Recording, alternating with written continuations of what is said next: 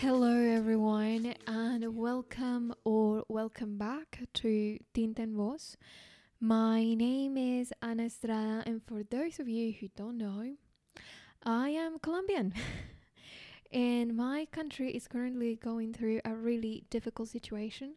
So I have decided to take a break of my usual content and use this platform to let you all know what is going on here.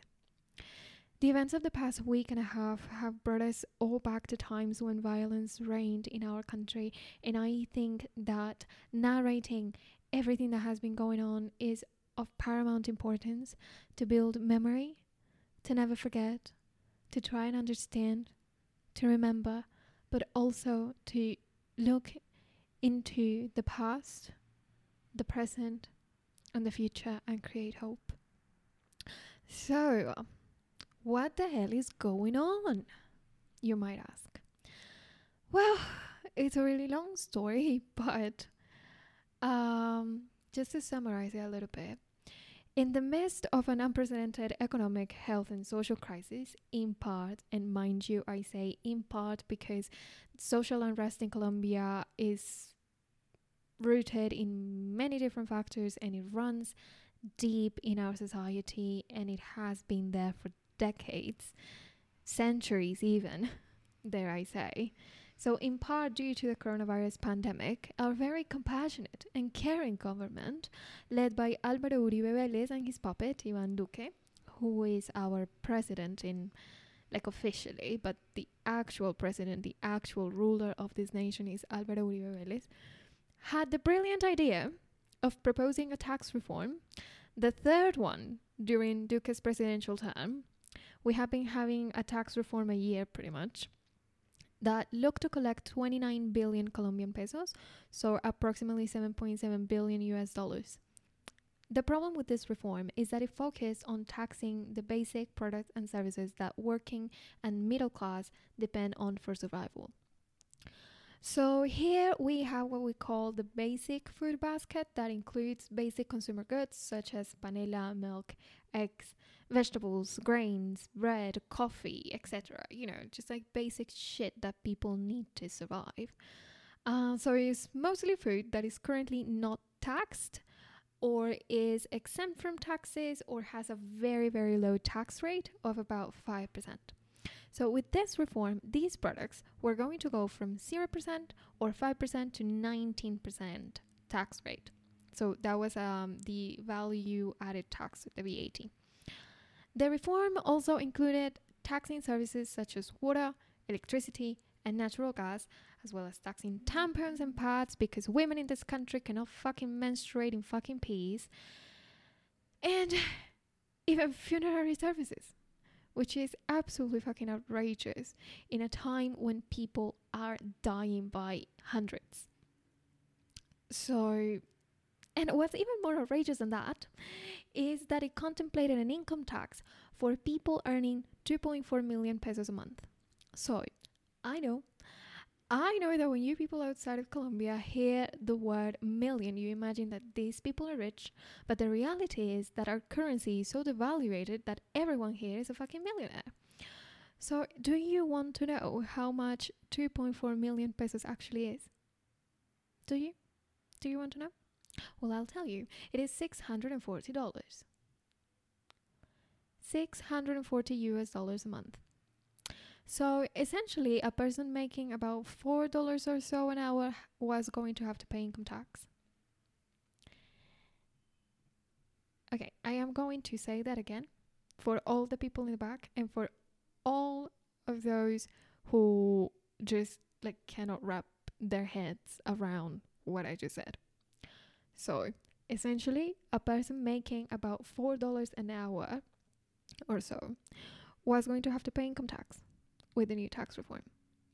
That was uh, proposed from 2022, so from next year on, uh, people making that amount of money would have to pay income tax.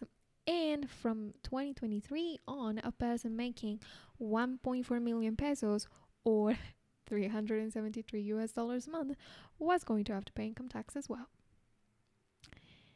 Yeah, let that sink in for a second. Okay. Have you thought it through? Do you think it's absolutely fucking outrageous? Amazing.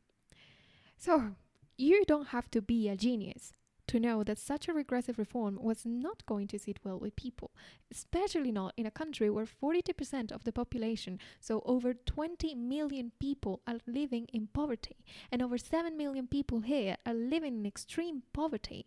No one, no one in any part of the world would have accepted this. And we are no exception to that. So, on the 28th of April, we went out on the streets to protest this reform.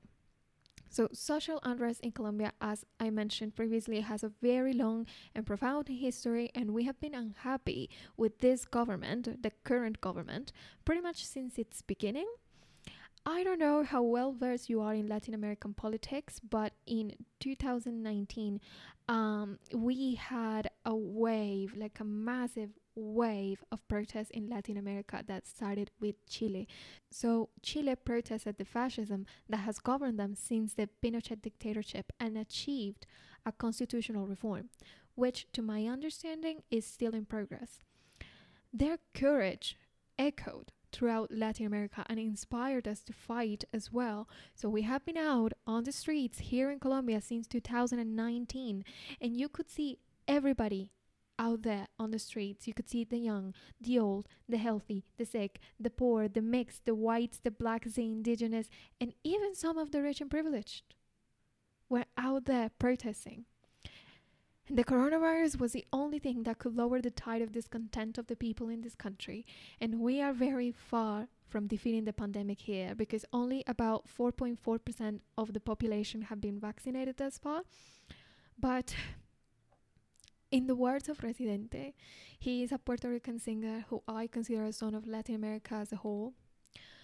Uh, when people go out to protest in the midst of a pandemic, is because their government is more dangerous than a virus. And it is true for us. Far more dangerous. So, in the last 10 days, we have been met with outrageous police brutality as the establishment's response to our peaceful protest.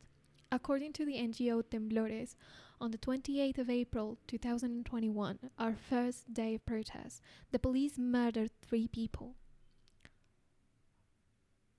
Four days, 21 homicides, four raped women, 12 people with severe injuries to their eyes, and approximately 940 cases of police brutality all at the hands of those who swore to protect us, Ivan Duque announced the withdrawal of the tax reform from Congress and the dismissal of her Minister of Finance. However, the wounds they inflicted on the population in those days ran deep. And we decided to stay on the streets, out on the streets, protesting all the injustice that governs this country there is a health reform that is looking to turn our very, very deficient healthcare system into a bad copy of the US's healthcare system, completely privatizing our health, our right to healthcare. Corruption in Congress is rampant. We do not feel safe on the streets. There's a tremendous lack of opportunities for young people, forcing our most brilliant minds to leave the country. People are hungry, people are sick, people are dying, and we're also fucking tired and they have taken so much from us. They have taken so much from us, depleted us so much from everything we hold dear, that they have also unwillingly and unknowingly taken away our fear. So, I am going to give you guys a trigger warning. Today, I will give you a day by day account of everything that has been going on. Um, it is very hard to keep track of everything that is happening around the country because we cannot trust our traditional media. So everything that I am going to tell you are um, I've taken it from um, the official social media of independent journalists and independent um, journalism groups um, people who post um, videos of police brutality, uh, stating where they are and when it's happening, uh, and those are my sources. The people are my sources. So I will tell you how police murdered, raped, vandalized family owned businesses, how the army bombarded entire communities in Bogota with tear gas. I will tell you the names of those who died fighting for a better future, some of them high school children. I will tell you their stories, and you will hear their mothers cry. As of Saturday, the 8th of May 2021, the NGO Temblores has reported 1,814 cases of police brutality, 278 victims of physical violence, 39 victims of murder, 963 arbitrary arrests, 356 violent interventions, 548 missing persons, 28 victims of eye related injuries, 111 shootings against protesters, 12 rape victims, all women, all at the hands of the police. Just so that we get an idea of how serious this is, the total death toll of the 2019 nationwide protests in Chile was 36. Those protests lasted for 150 days. The total death toll for the protests triggered by the murder of George Floyd in the United States was 25. Those protests lasted for about two months. Our death toll, as of today, the 9th of May 2021, is 47 and counting. 39 at the hands of the police and some others at the hands of paramilitary. We are only 10 days in, and the protests here are far from done. So, if you think listening to all the horrors that I will narrate for you today is way too much for you to handle, that's okay. You are not obliged to listen to it. You have made it this far already, and that makes you the absolute best. Now you know. Now you're aware of what's going on. Please share this. We need as much international support, as much international attention as we can get. If you had decided to continue listening, thank you. Please excuse any butchering of the English language I have done so far and any I might do moving forward. English is not my native language. Um, and now, after this very long introduction, we may begin. Chapter 1 the Diary of a Bloodshed. 24th of April 2021. President Duque showed utter ignorance of the tax reform. He stated he didn't know that funerary services were going to be taxed with a 19% VAT. Outrage grew. His utter disconnect from the needs of the people was left unmasked. And the call for the protest intensified. 27th of April 2021. The Administrative Court of Cundinamarca ordered to postpone the nationwide protest that would take place the next day and on the 1st of May, alleging that since we are amidst the third peak of the coronavirus pandemic, we would have to wait until we either reach herd immunity or a biosecurity protocol could be implemented. The Administrative Court invited us to protest through social media. At the current vaccination rate, reaching herd immunity in Colombia would take us seven years. And what kind of protocol would you implement in a nationwide protest? You tell me. What kind of biosecurity protocol could you realistically implement? In Colombia, demonstrations are a constitutional right, and no judge can forbid them. This act was taken by the people and some democratic legal experts as a direct attack to our democracy. So, outrage grew, and the movement continued. 28th of April 2021, Medellin, Cali, Bogota, Cartagena, Barranquilla, and other territories in Colombia. Nationwide protests began at 6 a.m. in open disobedience to the mandate of the Administrative Court of Cundinamarca. In Cali, the Misak one indigenous community tore down the statue of Conquistador Sebastián de Belalcázar. One of their leaders said, We tore down Sebastián de Belalcázar to honor the memory of our cacique Petecuy, who fought against the Spanish crown so that today his grandchildren can keep on fighting to change this criminal government system that does not respect the rights of Mother Earth. Belalcázar was judged for genocide and appropriation of the land. 500 years too late. So, on the 28th of April, people started getting together in different places in the city of Cali, Santiago de Cali, in Valle del Cauca, Colombia. The public transport system suspended operations in over 30 lines. Other indigenous communities arrived to the city. Protests in Cali grew larger, stronger, dignifying. The spirit grew, and with it, the violence. Protesters and police started the confrontations at around 10 a.m. The masses were all over the city. The mayor mandated a curfew, mandating everyone to leave the streets at 3 p.m. Then he moved it to 1 p.m. and forbid the sale of alcohol in the city. He was met with civil disobedience.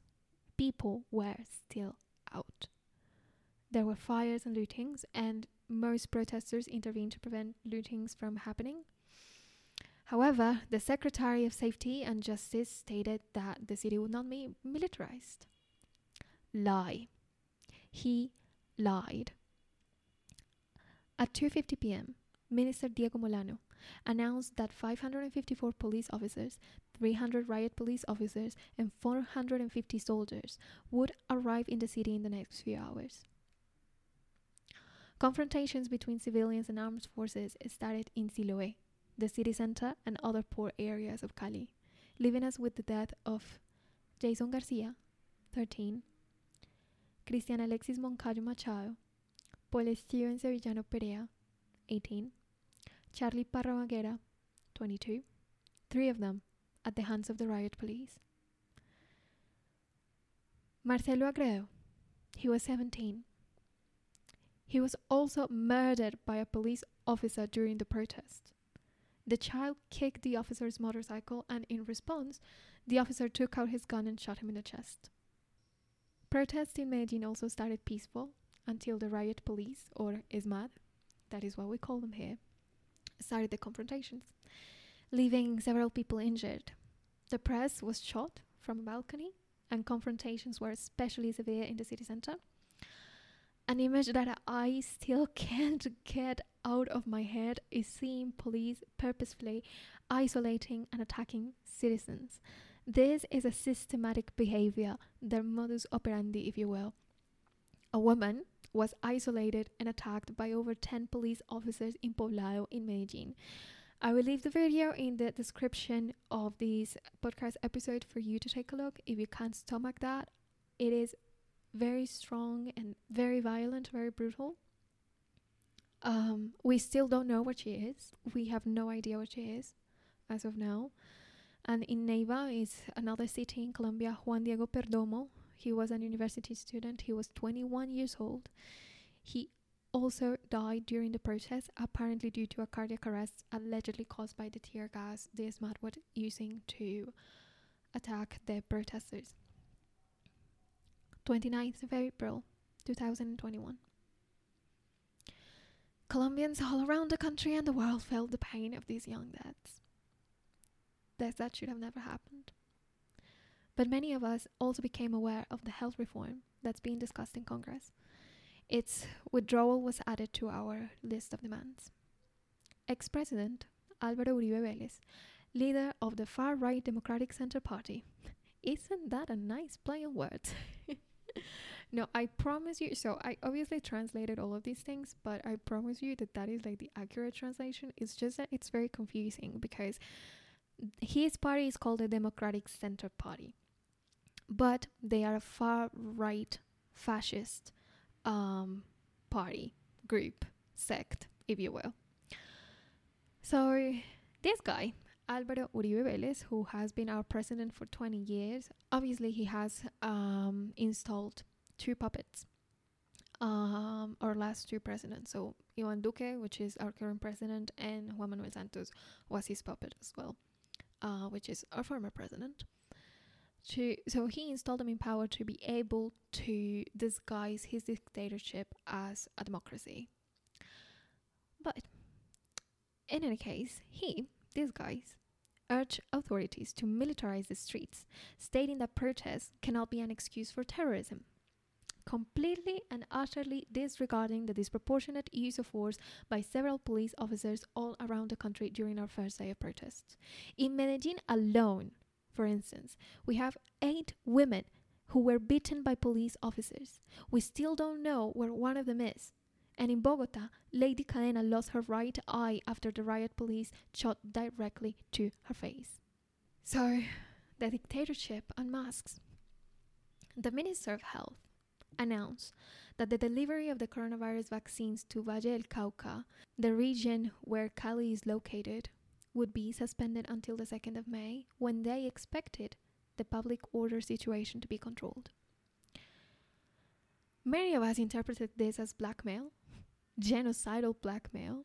So, Cali, the capital of this region, was completely militarized under curfew and dry law, and yet they were still and still are the ones fighting the hardest.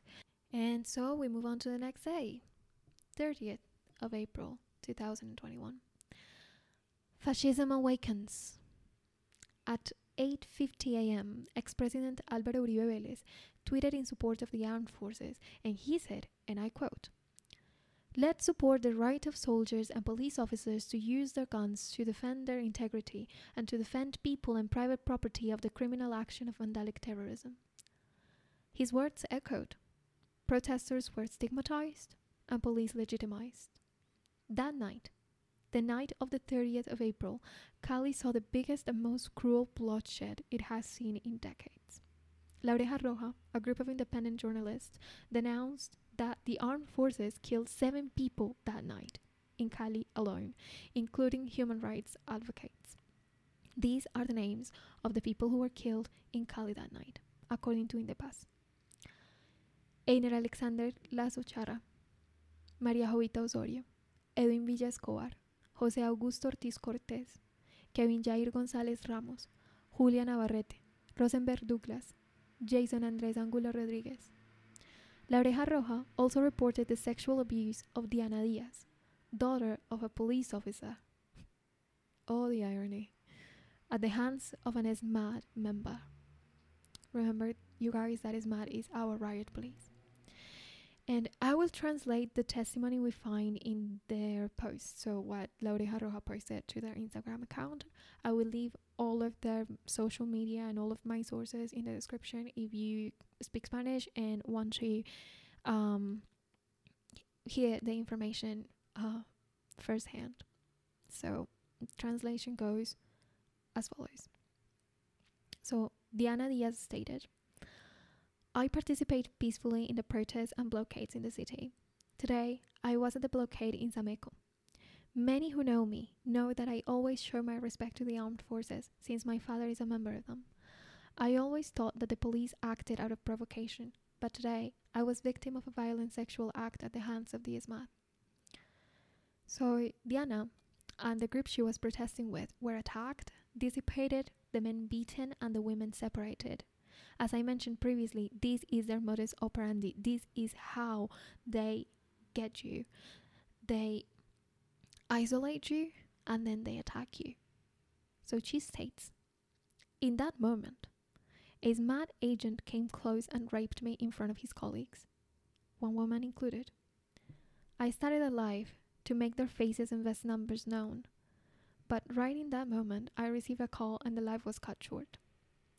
In the middle of the call, they came close again, and another mad agent, who was obviously accompanied by the other four, grabs me by the arm and pulls it to repress me, hurting me.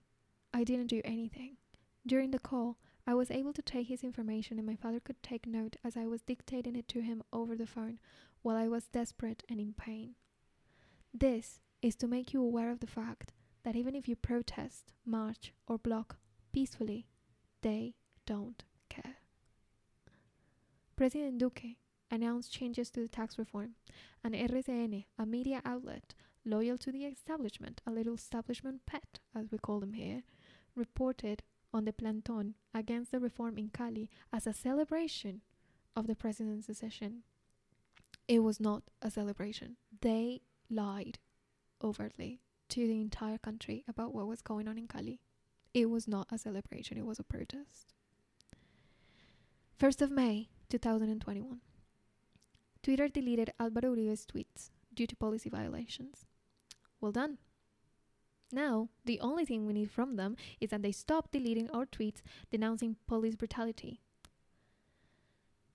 But I digress. Social media censorship deserves an entire episode. We have been experiencing a lot of that here, and I think that I could just like rant about it for hours, but I'll do it later.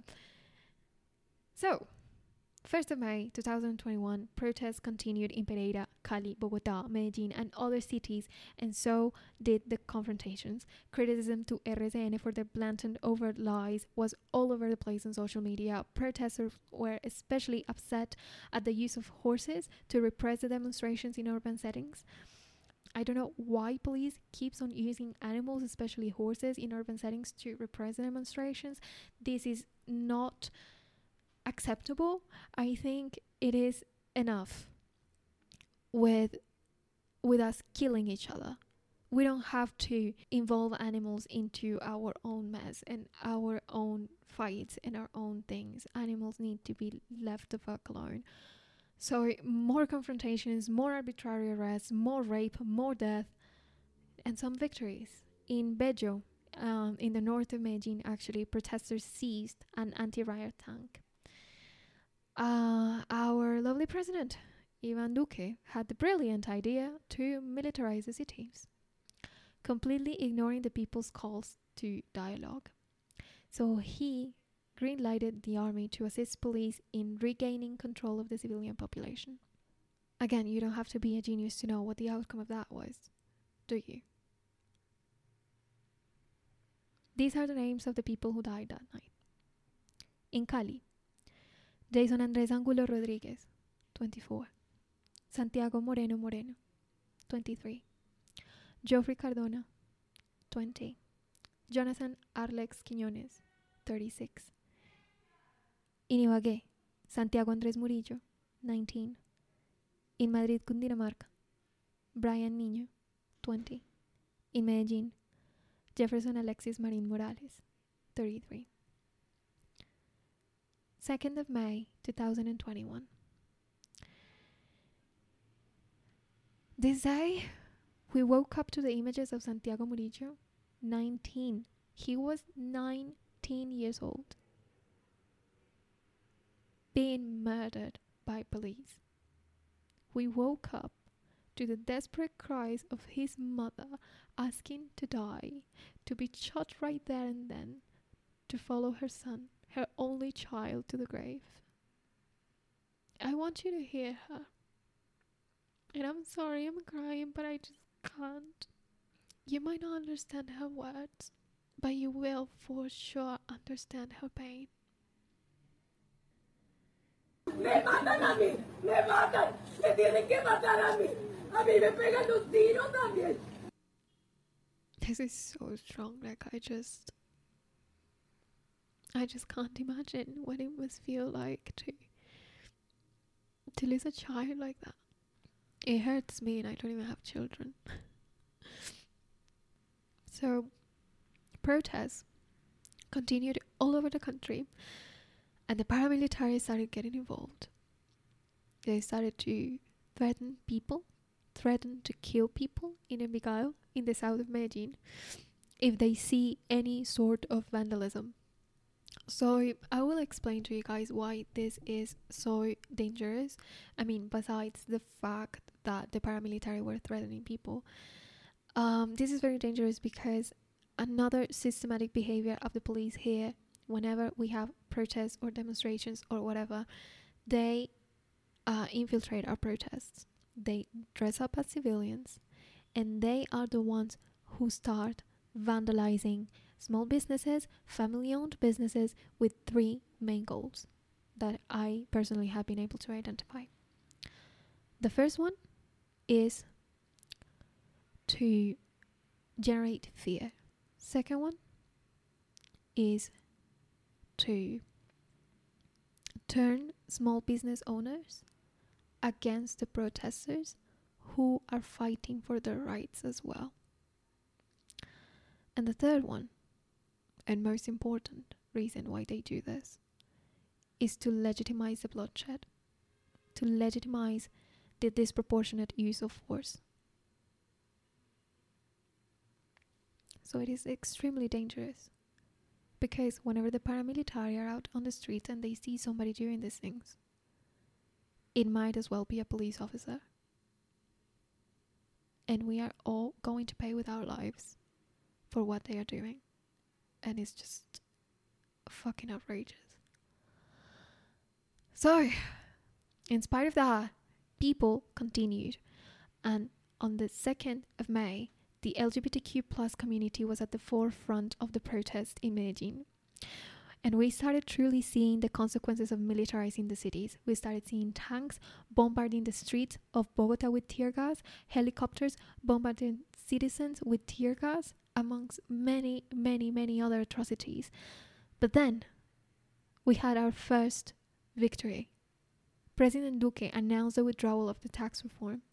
And we are still very wary of this. We do not trust our government. We do not trust our Congress. However, after the withdrawal of the tax reform, we decided to stay out on the streets protesting for multiple reasons. So, there is a health reform that is coming as well, the systematic massacre of social leaders in the entirety of the national territory, 57 in 2021. So, from the 1st of January until today, they have massacred 57 social leaders in our territory. We are protesting, um, demanding the execution of the peace agreement with FARC. And obviously, we are protesting the deaths of the last few days. We don't want their lives to go to waste. And we are not going to stop until we get justice. 3rd of May 2021. People here kept going. We celebrated the withdrawal of the tax reform as we added other things to our list of demands, and we started seeing the mothers of all the murdered children come out and raise their voices, claiming, demanding justice from the state, and denouncing the police. I'll translate some of it for you. So, what I am about to say are the words of the mother of Juan Sebastian. He is one of the missing persons. Um, he went missing at the hands of the police. We don't know where he is. Um, and this is what she, his mother, had to say. Where is my son? Where is Juan Sebastian? They captured them and took them, and they were sitting at a bus station waiting for the rain to clear up. And the police arrived and captured them. They took my son because they found a mask in his back. That's why they took him. And the son of a bitch told my son that he was a lost cause. So I would look at that son of a bitch in the eye and tell him that my son is no lost cause. I educated my son, and I educated him to fight for the rights of our homeland. On that same day, we had our second victory. Alberto Carrasquilla, the author of the horrendous tax reform, quit his position as Minister of Finance. Protests continued. In Medellin, protesters painted a mural in one of our main streets that reads Estado Asesino, or Murder State. Confrontations and police brutality also continued, with officers shooting directly at protesters' heads in Bucaramanga. Álvaro Uribe, our fascist leader, tweeted, and I quote 1. Strengthen our armed forces, which were weakened at equating them with terrorists, the Habana, and the Special Jurisdiction for Peace, JEP with a narrative to invalidate their legitimate acts. 2. Recognize terrorism is bigger than anticipated. 3. Accelerate the social front. 4. Resist dissipated molecular revolution. Impede normality. Escalate. I don't know about you, but those sound like military orders to me. He tweeted this shit. So I want to bring special attention to the concept of dissipated molecular revolution. This is a neo-Nazi concept, a strategy that qualifies any act of protest anywhere in the national territory as a legitimate act of war. Therefore justifying the use of guns against the civilian population. Do you see now where it all is coming from? Can you see it? So I will go much deeper into fascism in another episode because I think it's worth to analyze it properly. And today I just want to give you a somewhat detailed account of what has been going on. And I don't really think that this is the moment to analyze all of that fascism and the resurgence of neo-Nazism and all of these things. But I do think it is important to talk about, so I will do it in another episode, probably the next one. I don't know. Right now, I don't really have a plan. I am just going to post an episode each week with whatever happens. We don't really know what is going to happen, so that's what we have. On that same day, Paola Holguín, she is a member of the far right Democratic Center Party, again, the party of Álvaro Uribe Vélez, the one who just gave all these military orders via Twitter. And during an interview she had with Blu Radio, she proposed to turn off the internet so that people couldn't organize any more protests. She cited Hong Kong as an example. And the journalist uh, accused her of promoting a dictatorship, which honestly surprised me a lot because Blu Radio is overtly pro establishment, pro government. And actually, the journalist who was interviewing her is the brother in law of the president. So this surprised me greatly. And while she was saying all this, Cali continued at the forefront of the fight, the capital of resistance. These are the names of those who were killed in Cali on the 3rd of May. Kevin Antonio Agudelo Jimenez, 22. Nicolas Guerrero, 26. And I want to stop here for a second because Nicolas's death was so unjustified that it touched the most profound fibers of my being. He was fucking praying. He was fucking praying for those who had died before him. He was in a candlelight prayer that the community had organized to say goodbye to those who had fallen. This thing was being broadcasted live on Instagram and other social media to thousands of people. Then the ESMAD came in and opened fire on the people there, killing him.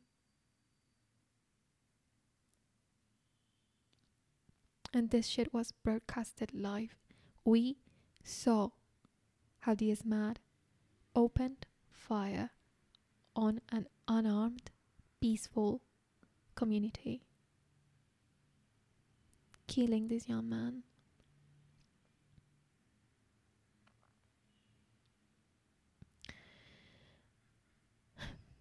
So let's continue with the names of the dead. Jose Milson Ambulia, Cristian Arturo Hinojosa Murillo, 26, Harold Antonio Rodriguez, Mauricio González Escobar, 25, plus an unidentified body in Siloé, and in Floridablanca, Juan Sebastián Moreno Castro. 4th of May 2021. After our first two victories and all of the people who were murdered, we started to pay a lot more attention to the health reform that is still in Congress right now, which first wants to define the guidelines for healthcare education, violating university autonomy. Uh, and this is especially worrying because the people at Congress just do not have the technical expertise to decide what has or doesn't have to be taught at universities regarding healthcare education and just healthcare and medicine themselves. They just don't have the expertise to say that and decide that. Second, they seek to limit the power people have to oversee the healthcare system. So, right now, we have certain mechanisms in place to be able to denounce um, any sort of irregularities that we can observe in the healthcare system and actually fight for our rights through the legal system. They are looking to completely get rid of that. Uh, another thing is that it gives the Ministry of Health the faculty of deciding how healthcare services are funded. So this opens the possibility to having to pay additional fees for certain services, which violates our constitutional right to healthcare. So what they are trying to do with this is privatizing health, like completely privatizing healthcare and having us be as fucked as the United States. because they might have a lot of good things, but their healthcare system is shit, as I think most people around the world would know. they have to pay ridiculous amounts for everything, and that is exactly what they are trying to do here. So that big pharma and all of these big corporations can profit off of sick people, and that is just unacceptable. People's lives are not for sale. So, this reform includes plenty of other things as well, but that's just kind of the basics. So, protesters all over the country started to demand the president's resignation and a reform to the armed forces on the 4th of May. In the meantime, the Uribismo, right, the far right fascist group led by Álvaro Uribe Vélez, demanded President Iván Duque to declare a state of internal disturbance, which would uh, give the president full power over the nation and the ability to take forward any legislation and or order without the need to go through Congress or any other democratic entity as well as seize control of the media. So the violent confrontations with the police in Siloé grew even more brutal on this day and the hacker group Anonymous shut down the Senate website, the Army's website, and the President's website. And they also claim to have crucial information on illegal activity done by the government. I have not seen any statements from Anonymous since that day. Uh, they haven't released any information as of now, but if they do, I will make another episode detailing what they said and how they said it and why it's, you know, important. So we move on to the 5th of May, 2021. So we started seeing mass censorship on social media, Instagram, Facebook, and Twitter to be more precise. This was devastating for a lot of people because social media is our only way of communicating what is going on here, is our only way of communicating what is happening, of letting the world know the horrors that we are living at the moment. And remember what Paola Holguín proposed two days before? On the 3rd of May on Blu Radio? Well, in Cali, people reporting having had basic services and access to the internet shut down in the poorest areas, where confrontation with the police has been most brutal. So, protests in our main cities, Cali, Bogota, Medellin, Neiva, Barranquilla, Cartagena, Manizales, etc., continued, and so did the confrontations with the police. There have been multiple accounts of police opening fire against unarmed civilians. There were multiple people injured and reports of attacks against healthcare volunteers. And today, I want to tell you the story of Lucas Villa a peaceful protester who danced his way through the streets of Pereira to end up shot multiple times. His aunt says he was walking through the Pereira viaduct when suddenly lights turned off. A truck passed by. They offered him food and thanked him for marching, for protesting. His aunt, she saw that someone was pointing at him with a laser as he received the food and about 30 seconds later, she heard the shots. 6th of May 2021. The censorship continues. Communications in Siloé, Cali, are shut down for the most part, and we have had to turn to international media for attention to what's going on. But people here keep on fighting. We all keep on going. Unidentified trucks started patrolling our cities. They are armed dressed as civilians, shooting everyone they consider a vandal. In fact, we found out that one of the trucks they used to patrol Cali and shoot its citizens belong to the police, and some people have denounced finding police uniforms in these trucks. So, I don't know. Why is the police behaving like criminals? I don't understand. Can somebody please explain that to me? On this same day, the 6th of May, Colombia's Attorney General Francisco Barbosa also announced that they were going to expropriate the trucks of all truck drivers who, while exercising their constitutional right to protest, were blocking the roads towards main cities. This is obviously unconstitutional and illegal and was said to scare people into stopping the national strike. This was blackmail again Several democratic legal experts have condemned his announcement and reminded him that expropriations of goods used for a social protest is illegal. At least here in Colombia, I don't know in your countries if it is illegal or not. It is illegal here. 7th of May 2021. Students all over the country denounce censorship in their institutions at both the high school and the university levels. So we have seen a lot of um, like social media posts where teachers and professors start getting very heated because their students uh, change their profile picture for a profile picture of the national strike, like supporting the national strike. They're not even saying anything, they just have a picture on their profiles, that's it. And their teachers and professors start threatening them, threatening their academic uh, life, their academic performance, and getting verbally violent towards them. Uh, some of these teachers and professors have already been fired from their positions, which is amazing. So, shout out to Universidad del Rosario, uh, which was the first university to fire a professor for this behavior. That was absolutely amazing. Uh, we cannot tolerate censorship at this time.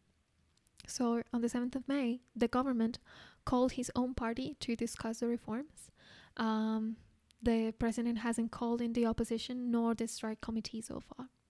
The army was also sent to Gachancipá, Cundinamarca, where peaceful protests were taking place, and shortly after, people started reporting human rights violations at the hands of the army and the police. Officer Denison Gonzalez resigned the police. He said that he was tired of the nonsensical bloodshed, and I just wished more police officers realize that they are part of the people too, and that it is in their hands to stop this thing.